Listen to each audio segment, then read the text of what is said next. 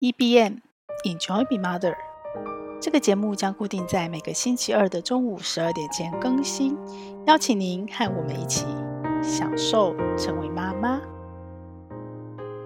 大家好，我是斜杠的全职家庭主妇平凡妈，我也是确诊被关在家里居家隔离，一个人关在房间里关了一个礼拜的平凡妈。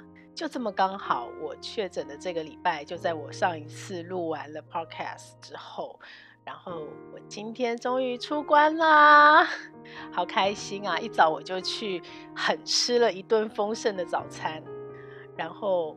我在这一段期间，深刻的学习到很多的事情哦。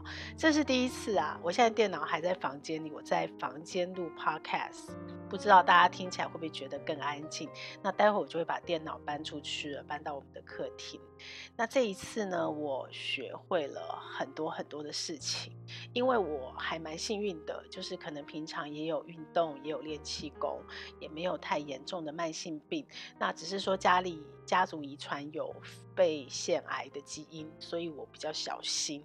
所以这一次呢，算是轻症吧。相较于我女儿的症状，她第二天、第三天狂睡，而且发烧发很高，我其实都还好。我就每天固定时间有一点发烧，然后。但是过那段时间都还好，可是很累，非常的累。那平常我是没有办法午睡的，然后我一工作起来就是一整天，中间就是利用番茄钟片段休息去做家事，或者是呃可能就是做一下气功的忏掌。可是呢，这段时间我完全没有办法做气功哦，没有力气。而且呢，我只要工作觉得累，我一累我就休息，然后我一休息躺回床上，我就马上入睡哦。所以其实。很需要休息，很需要睡眠。然后我也听说，我很多的妈妈朋友告诉我说：“哎，你可不要，呃，一出关你就马上恢复过去那个工作的状态哦，那很可怕。就像女人坐月子，妈妈都有坐月子，只要是妈妈一定都坐过月子，都知道哦。月子如果没做好，其实后面的后遗症很多。那新冠本来就有长新冠，有很多我们知道的后遗症。那这个后遗症其实是。”生死议题之外，我们另外一个害怕跟恐惧哦，所以我也会很小心。然后我开始调整我的工作状态，然后累了就休息，至少一段时间。所以，呃，如果妈妈你跟我一样照顾孩子、照顾家人，最后自己也确诊，你一定要记得照顾自己哦。然后要记得用坐月子的心情来好好的照顾自己，不要逞强，然后累了就休息。不过呢，我很想今天在节目里面跟大家分享到的，我真的是个爱学的人哦。因为这七天，其实我觉得我人生经历了两个很深刻的学习，我也很想要跟妈妈们分享。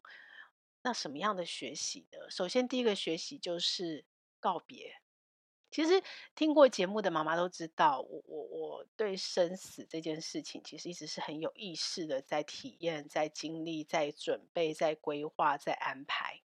那对于家人的告别，我也一直都是很理性的在想象这所有的事情，包括说我从小让孩子进厨房，除了说呃是那个母女，因为刚好我是女儿嘛，如果是儿子，我想我是一模一样的哦，就是除了那个。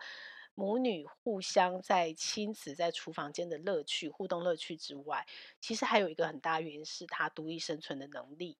那不管我的老大、老二，现在我都非常确定他们饿不死了。就是只要是呃有任何的食材，他们是可以把自己的吃顾好的。所以除了这个部分，我之前还看过一篇文章。那篇文章很血淋淋哦，他的意思就是说，有一个妈妈，她都放不下家人，然后什么都是顾得好好的，妈妈的控制欲也很强，那什么都要经过她。那后来她呃生病了，生了大病，她最放不下，到她合上眼睛那一刻，她最放不下心的就是她的家人没办法照顾自己。然后她一直很挂心，结果没有想到哦，他离开了之后，他先生过得比原来还要好。那所有他妈妈担心他的家人无法照顾自己的，全部都花钱请外劳，或者是请那种定时来打扫的都做完了，所以他爸爸反而更开心，家人更开心。当然这是一个文章啦，嗯，不是那样的心情。可是那篇文章其实冲击我还蛮，也不能讲冲击，应该是提醒我蛮多的。就是妈妈，我们女人一旦戴上了妈妈这顶角色帽，有了这个角色以后。我们常常忘记了，我们身为一个人，或者是我们家人身为一个人，呃，所有的需要，还有所有的心情，我们很容易就功能化自己，所以我们都会觉得我们离不开，或者是家人离不开我们。最重要就是那些功能，可是其实那是最枝微末节、最不重要的。那这些事情，我在理性的时候，我都想象过了，可是。人生就是这样，很有趣也很奇妙啊！就是你理性的想象跟你真实的身切身体验那是两回事。对，所以这一次的确诊，我学到的第一个功课，我还蛮开心的。就是我真真实实的经过这样的一个经历，我七天被关在房间，我深刻的理解了我的哪一些妈妈角色的功能是完全可以被替代的。完全可以被替代，即使有一部分，因为我轻症，然后呃又戴了口罩又消毒，然后因为家人都还是继续正常的工作，包括姐姐她其实在外宿，她都没有回来，所以我不太可能有人照顾我自己哦。那妹妹刚开始还在居隔时候，因为她已经完全就是过了嘛，所以她她说她是有无敌星星，她是免疫的，她也可以稍微陪伴妈妈两天，照顾两天，但后来她也正。转阴了以后也去上课了，所以家里其实最后剩我一个人，我得自己照顾自己，然后呃又轻症嘛，有些时候有些不得不的呃家务事我会当休息这样稍微做一下，然后再做消毒，再做，然后都戴着口罩，对。可是呢，事实上这些事我其实几乎都可以不要做，就是那照顾自己的过程，我就发现说所有的功能性真的都是可以替代的。那唯一不能替代的就剩下什么？就剩下，呃，所谓的心情、心情跟彼此的依赖。那这个部分我们都知道，因为历经过家人生离死别哦，刚开始真的很难过，甚至于不要讲刚开始，我现在随时想到某一个瞬间，想到了。离世亲人的一些点滴回忆都会崩溃哦，还是很难过。可是日子还是会照常过。所以我在这一次的 确诊虽然是轻症，然后到目前为止都还是安全的。但是呢，我真真实实的走过了一回，算是生前告别吧。就是我相信到我离开的那一刻，我几乎真的不太需要担心我的家人。会因为我而我有什么放不下，或者是会因为妈妈这个角色，我有什么嗯，会让他们受到很严重的冲击？又不会，大家知道吗？很讽刺的耶，只有一件事情，完全妈妈的角色，我家人没有办法替代的，没有外面可以替代的，呃，就是我非得我做不可，但是我又不能做嘛，所以就是积在那里是什么？大家猜一下。有没有妈妈猜到？对了，到厨余，因为我尽可能的在这七天，我吃的东西都是呃没有太多多余的渣子素食材，然后我几乎全部都下肚，然后也吃的很简单，体重还少了几公斤呢。但是呢。还是会有一些些的厨余哦，那这个东西是我们家人完全没有办法处理的，所以我刚量快塞转阴的时候，一出关，我第一件事情就是去倒厨余。但是说难听点，厨余这件事情怎么会不能替代呢？对不对？如果有一天我真的不在了，没有妈妈这个角色可以倒厨余了，我相信他们还是会找到方法的。所以。我最深刻的学习之一，我也觉得妈妈可以跟我一样去玩一下哦，体验一下哦。其实对我来讲，这是一个放心的感觉，我觉得还蛮棒的。就是当我们很正面的、乐观的去看待告别这件事，那当然也是因为我一直都在准备这件事情。所以当我真实的去体验一回以后，我觉得这件事情我还蛮正面的情绪，然后也蛮开心的。就是有一天我真的生病了。甚至包括我最恐惧的失智失能，我都可以放心的就把我自己照顾好就好了。我可以很没有忧虑的、不担心的拿掉我所谓妈妈的角色帽，不管是我的先生、我的孩子，他们都可以把自己照顾得很好，甚至于说我的妈妈哦，都可以把自己照顾得很好。所以，嗯，当然你也可以往负面的角度去钻牛角尖，说哦，那是不是我就不被需要了？当然不是喽。你在的时候，你会让他的品质更好嘛？因为有爱，对不对？所以，呃，但是你不在的时候，你也不用担心他们。我觉得这是一个很棒的体验跟感觉哦。那也因为这样，就是呃，我很有意识、很深刻的在观察所谓功能角色功能以外的我跟家人的互动。然后我就发现，哎，我们家真的是很独立。我相信大家可能在脸书前几年很热还是热的时候，可能都被一篇。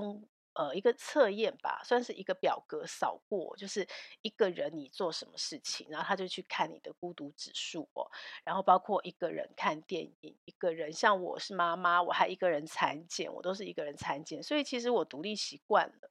那当然，这个独立的过程是一个练习，它是一个很长的练习，不是一开始都可以这样独立没有情绪的，一定都还是有经过很多不同的情绪哦，但是。我是真的是这样慢慢练习过来，我是一个很很享受孤独的人。那对我来讲，我不确定妈妈你们的定义哦，可是我在语词上是有分等级的，就是孤独对我来讲是一个正向的情绪跟文字，一个人孤单的，呃，独独自的、独立的，然后我基本上都是享受孤独的。可是呢，当孤独这个字、这个字词转为孤单的时候，那个独变成单的时候，我觉得它就有一点点的负面情绪的空间存在了。因为单嘛，落单了，你会觉得呃，好像 有点嗯悲伤的情绪，你好像会觉得有点落寞的情绪。那再更严重一点，可能就是寂寞了。就是寂寞了，就是从孤独到孤单到寂寞，然后最终，如果你一直钻牛角尖，陷在那个负面情绪出不来，也没有办法有一些行动帮自己拉起来，然后甚至于说，可能你所有的期待都是在别人身上的时候，你就有可能会陷入忧郁症。那我已经很久很久没有寂寞的感觉了，因为。工作也都压得满满的。其实当妈妈真的很多很琐碎的事，然后如果你的心再贪婪一点，你想要的角色再多一点，其实真的很多。那如果你没有把自己放在那个负面的情绪去钻牛角尖去感受那一块的时候，其实呃，你相对是容易有孤独感。只是那个孤独感，你有没有办法去享受它？还是呃，可能会有相对比较负面的情绪去抱怨它，或者是呃排斥它，或者是觉得难过。那如果是往难过走，就会慢慢陷入孤单寂寞，然后最后就转到忧郁了。那这个过程，我一直都很有意识的在帮助我自己，在照顾我自己，去享受这样独立带来的好处。但是这是我的第二个学习哦，也因为。刚刚前面我说我学习告别嘛，然后去观察我跟家人之间，除了那个角色的功能这个点之外，有没有更多的在功能以外的面向的互动？我就更加的除了往外看家人，我也有更多时间往内看自己。其实不是一个空白的时间，也不是一个发呆的时间。我大部分这七天不是在工作，就是在睡觉。其实你没有太多的时间去反射你的情绪，去投射你的情绪。但是我发现一个很可怕的事哦，就是我的工作期间，在我脑子清醒的时间，客观的环境。客观的人事物其实都一样的，家人的互动、家人的关心，然后工作上的关系，其实都一样的。唯一一个主观改变的条件就是我确诊了。然后我被关在房间，不能出去。可是平常如果在家里工作，其实也没有什么一定要出去，只是那个心理上你是自由的，你随时可以出去。那现在我不行。然后也因为我确诊了，所以除了我小女儿，因为她有无敌星星了嘛，所以我还看得到她。其他的，但我还是会保持距离啦，因为还是有那五趴有可能会再再传染或再得嘛。但是。其他的家人其实我都只能听到，只能用简讯传递讯息，是报不到也看不到的。好，这些主观的一点点，就这么一点点的改变哦，我发现我的心境我没有办法控制。就是虽然我的脑子在工作，可是我很容易分心。然后我分心的时候，我就很容易往那个负面的情绪去钻。你就会开始觉得寂寞，然后我就开始回想我女儿确诊年轻人的时候，她会不会有这种寂寞感？我相信她多少有的，这个是人的一个应该算天性吧。就是即使你你还是透过讯息、透过甚至直播电话不断的对外连接，可是那个寂寞感一定还是有的。我说不上来，但是。嗯，我相信有的，但是女儿跟我不同的就是，她也有跟我讲，她说：“妈妈，那你如果呃想我们，你又不能打电话给我们的时候，你实在是觉得太无聊的时候，你就打电话给你的那些朋友啊，或者是你就直播啊，对，怎么可能呢？我又不是他们，对不对？因为现在年轻小孩网络电话不用钱，我发现他那个时候是整天挂在网络电话上，然后不同的朋友只要有人来，他就互动。”对，很需要互动，但我不会这样做，我也没有需要这样做，更何况大人跟小孩世界不同嘛，他们可能毕竟是学生，所以你你挂着，随时来来去去。那大人的世界不是这样的，我不会挂着，我朋友也不会挂着，对不对？所以我就开始容易往自己单一的负面情绪钻，然后呢，这个时候我就突然在脑子出现了四个字哦。我不晓得，我从来没想过这四个字，叫做婚内寂寞。婚内寂寞，我又想到了我最近五年，每一次跟我的朋友碰面，然后就会，尤其是女女生的朋友，通常就会告诉我她离婚了，这么可怕的一个一个。频率高的一个现实状况，然后当然也有很多的数据统计，台湾是亚洲离婚率最高的，然后台湾的离婚提离婚又是女生，可能占七成以上哦。这样的一个现实一直在发生，一直在意识着我，然后我就突然想，哎，这个题目我好像从来都没有思考过它。虽然我相信，呃，每个人都有经历，包括我在内，一定都有经历过这些过程哦。像嗯，我就开始去。在我清醒的时候，因为要有意识的去面对问题，你才有办法去接受、接纳自己的情绪嘛。那我就发现，所有的客观条件都没有变，只有这一点点主观条件的改变。所以生病的人真的容易比较容易忧郁，比较容易陷入负面情绪哦。你什么都往坏的想，所以我的理智知道这些，但是我要怎么样让这个负面情绪转回来呢？我其实还是要花力气去去学习去做，就是当你真的体验到这件事，当你发现你没有办法像平常那么轻易的享受孤独，把这个自己拉起来的时候，那可能再进一步的学习可以怎么做？这个就是我在确诊期间很深的学习哦，所以我就开始去又回到我的脑的工作，我就开始。在我清醒的时候，我就有意识没意识的就搜寻婚内寂寞，然后我就发现，哦天哪，这竟然真的是个关键字诶，而且呃，大概在三四年前吧，还因为邓惠文呃分析师他出了一本书叫《婚内失恋》，所以曾经这个话题是被热切讨论的。但是呢，我看了大部分的内容，这绝对不是一个。一时流行的现象，这其实是婚姻里面普遍存在，而且是长久的现象哦。所以，呃，我来跟大家分享一下什么是婚内寂寞。呃，网络温度计有做过一个调查哦，他说，如果一旦你结婚了，可是你婚内失恋或婚内失寂寞的所谓十种悲凉的状态。大家最符合条件，那个频率最高的是什么？就是为了五斗米不断的烦恼争执。好，然后第二点是对彼此冷淡，不再互相关心。第三点是喋喋不休的争吵或冷战。我相信这三点，只要是夫妻，再恩爱的夫妻，在磨合的过程中，一定都经历过，一定都经历过，只是最后。我们怎么去走过这样的历程？然后在这样的历程，彼此的学习成长，跟我们最后磨合出来的那个圆角是什么？然后第四点以后，柴米油盐酱醋茶之外，没有了浪漫。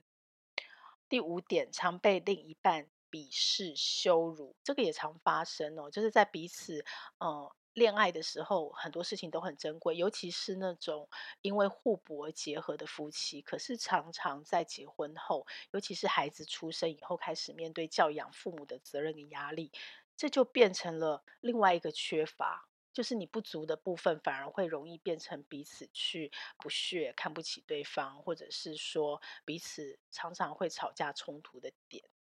然后第六点是各忙各的，没有夫妻相处的时间，这个是生孩子之后非常明显的，尤其妈妈的重点如果都放在孩子身上的时候。第七点是话题除了小孩无话可说。第八点是失去对自己的自信心。那这个部分，因为大部分的爸爸都还是养家的责任，还是跟社会连接比较高，所以通常会比较没有自信。相对没有自信的是妈妈的角色，尤其是全职妈妈，你少了呃外面一个所谓的工作场域对你的肯定。对你的能力的一个累积的加持，然后再加上，如果假设你婚后你生了孩子，可能你原来的一些外在的条件有所改变，甚至于说，呃，不止外在条件，包括你的经济条件、你的呃社会连接程度，你都。变得不一样，呃，而且他是在萎缩的情况下，妈妈很容易就失去对自己的自信心哦。那第九点就是性生活不美满，第十点是有困难却得不到另外一半的支持。其实第十点在第十点，我觉得我也蛮意外的。不过照那个比例看起来。的确有可能啦，因为这个是一个比较深度内心的一个需求。可是前面的九点，包括到性生活不美满，这个都是一个表面上很明显的现象。所以细数这十点，是不是普遍性的？就是如果你把这个当成是婚内失恋、婚内寂寞的发生的原因，日积月累的原因，这真的是每一个夫妻都很容易遇到的。那。我也在那样的过程中学习成长，我相信大家都是哦。所以，呃，可能本来如果尤其是呃上班妈妈，你可能有职场那个场域的一些成就，或是朋友，或是人脉去肯定你或分散你的注意力，所以你可能相对比较容易。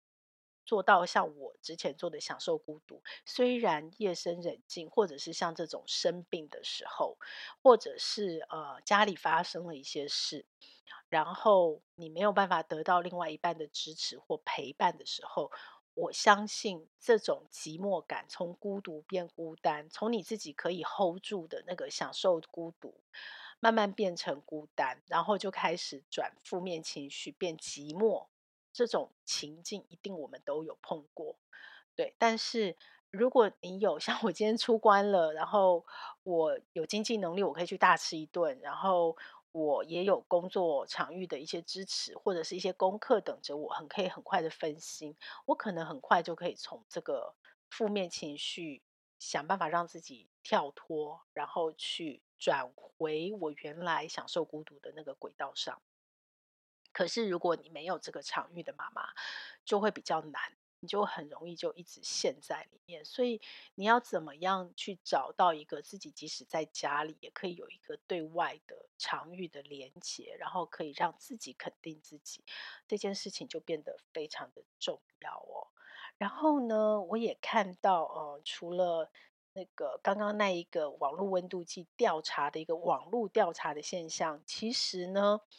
联合心理咨商所的陈淑仪心理师哦，他也有提到说，会造成婚姻关系。其实基本上，婚姻的寂寞会比单身的寂寞更寂寞，因为我们会预期结婚以后两个人就是互相陪伴，你会有过高的期待。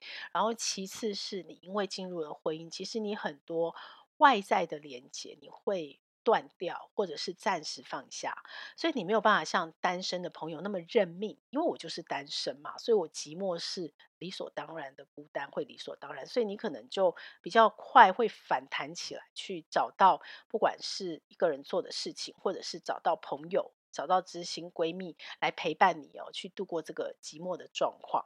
对，但是婚姻里面反而会容易叫天不不应叫地不灵哦，然后妈妈就会自己陷在那情绪里面一直往下钻，所以婚姻的寂寞，如果没办法学会享受孤独，反而可能更寂寞、更寂寞。那夫妻真的不容易成为你百分之百的知心朋友，这是我们要认知的事实哦。所以陈淑仪心理师他就有提到说，呃，会造成婚姻寂寞的六个元凶，他长期的咨商观察下来有六点。第一点是金钱价值观。夫妻的金钱价值观不合，那结婚以后就容易冲突。一旦冲突，你就会觉得自己被孤立了，你跟对方是不一致的，所以容易冲突。然后第二个，子女的教养观。第三个。原先家庭的摄入，也就是原生家庭，也就是所谓的婆媳问题，或者是呃翁婿问题，对，就是原生家庭介入了你们的小家庭，所以以至于夫妻有冲突，那你也会觉得自己很寂寞，因为你跟对方不同调不一致，然后你会对对方可能有过多的期待。第四个也是很容易碰到的，就是家务分工。对，大家对彼此的家务要怎么分工没讲好，然后期待也不一致，所以这里面就很容易冲突。那第五个当然还是性生活，第六个就是成瘾症。成瘾症除了古早时代可能比较嗯悲惨的妇女，她嫁到了一个老公是好赌或者是好色这种成瘾，现在普遍现代社会比较严重的成瘾症都是什么？滑手机。尤其是打游戏，所以，呃，我知道很多年轻的夫妻哦，如果女生也有在打游戏的，那还没有生孩子前，通常我们没有生孩子前应该是夫妻甜蜜时光。可是很多年轻夫妻回到家，因为真的压力太大了，工作压力太大，所以回到家就在打游戏。那我就无法想象，像我女儿这一代哦，九年级，他们下课以后也在打游戏，所有的朋友互动都在线上游戏互动。可能这对他们来讲，未来更是常态哦。真的有可能夫妻两个人都在家里面对面坐着，但不看彼此，可是彼此在某一个游戏空间里互相打游戏，这是非常有可能，可能正在发生哦。所以这些事情都造成了婚姻里面的冲突。那从冲突之后，都有可能彼此觉得越来越寂寞。好，那。我自己其实一直都有意识到这件事，但我没有去学习，反而利用这个空窗空档期，然后自己正体验其中，沉浸在这个寂寞中的时候，我就开始去感受这件事情，去学习跟思考这件事情哦。那当然，嗯、相关我能搜寻到的一些呃网络上的文章，大部分的都是邓惠文医师那本书里面的摘要的文章。然后他有提到几个重点，就是夫妻沟通，其实关系还是在夫妻沟通啦，而且是日积月累的沟通。所以呢，他自己把它整理以后是说有三大点哦，就是我们在沟通要特别注意的。第一个就是无法说出对爱的需求。那通常这个无法说出是，你可能根本自己都搞不清楚你要什么。那有的人是搞得清楚，可是因为情绪放不下，所以常在，嗯、我想的是你可不可以多抱抱我？可是，在讲的时候，因为情绪上来，就会变成你为什么总是不抱我？或者是说，嗯，你不知道夫妻关系要好就是要多抱吗？明明你只是说，你可不可以多抱抱我？我好想要你抱抱。这样讲可能两个人都舒服，问题也就呃到了，直接到了那样的一个解决问题的状况，就是对方就直接来抱你，我们就好好的。可是我们真的在沟通的时候，因为太多累积的情绪，就会变走筋哦，就会糟精哦，然后会变掉。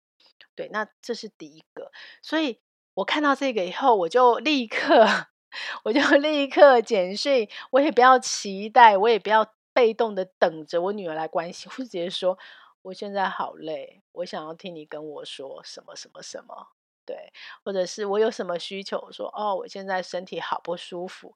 然后像小女儿，因为她是无敌星星嘛，她回来我就说，诶，我等了一天，你要跟我讲你学校有趣的事。然后甚至于平常哦，就是高高中生了，我平常送。家人出门都会，我们都有个抱抱仪式。现在小女儿我都抱不到，大女儿一度也抱不到，现在都可以了。那小女儿不让我抱，不让我碰哦。结果反而我这几天生病的时候，她会主动来抱我。所以放大来看，这其实是收获，就是我们主动对我们的亲密关系说出我们需要什么。对，然后呢，呃，不要用避开那个指责的口吻。还有一件事情就是把自己的底线说清楚。那通常能把自己的底线说清楚之前，我们就是要把自己想清楚，一定要有意识的想清楚哦。所以很多时候那个关系梳理，通常都是因为一直逃避沟通，然后就越来越冷漠这样下去的。那我很开心，也很感恩有这么一个机会让我去。看到这些资料，然后让我有机会去学习，然后让我有机会沉浸在这个寂寞的感受中。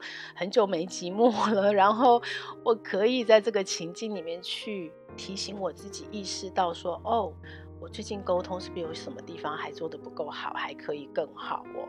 所以呢，嗯，我们要怎么样让自己去？尽可能的去享受孤独，甚至有一天我还可以享受寂寞。我觉得一定要先，至少我自己在这一次的经验啦，我要很清楚的切割，不要把它变成是对人的思考哦。不管是先生怎么关心，然后女儿怎么都不在意，或是哎妈妈怎么没有打电话来，好，要把它变成是你自己的情绪，因为他们都一如往常。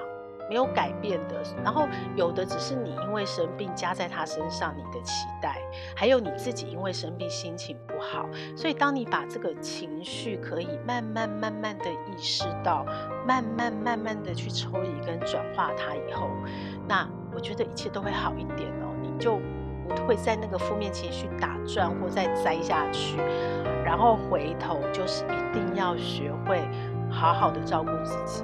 我把自己照顾好，不要成为家人拖累是其次，然后最重要的是，你把自己照顾好，你的身心灵都会更快乐，你才有可能跟你的家人维持一个嗯更好、更正向的一个互动的关系哦。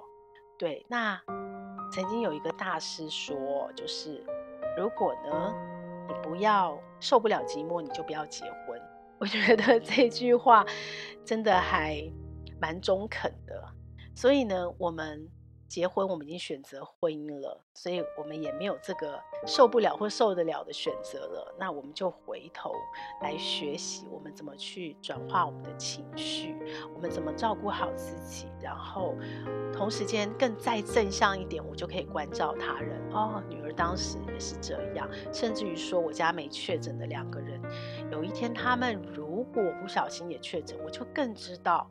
我要怎么样去照顾他们？不只是身体上的照顾，还有心灵上的陪伴。就像呃上一集好朋友栋梁说的，自己先确诊，我感恩，因为我就更知道要怎么去照顾我没有确诊的家人。如果有一天他们确诊了，那一定要记住哦，放掉情绪，我们就更容易看到人；放掉角色帽，我们就更容易在责任之外看到爱，一起。享受成为妈妈。这个节目会在各大 Podcast 平台播出。如果你喜欢我的内容，要帮我分享给你更多的亲朋好友哦，这样才会有更多的人看到它、听到它。然后也请你帮我在 Apple Podcast 留下你的留言，以及帮我按下五星好评，这样我才能在排行榜上被看到，被更多人听到。谢谢你，希望我们一起来享受成为妈妈，享受快乐，也享受痛苦，让我们一起来享受成为妈妈。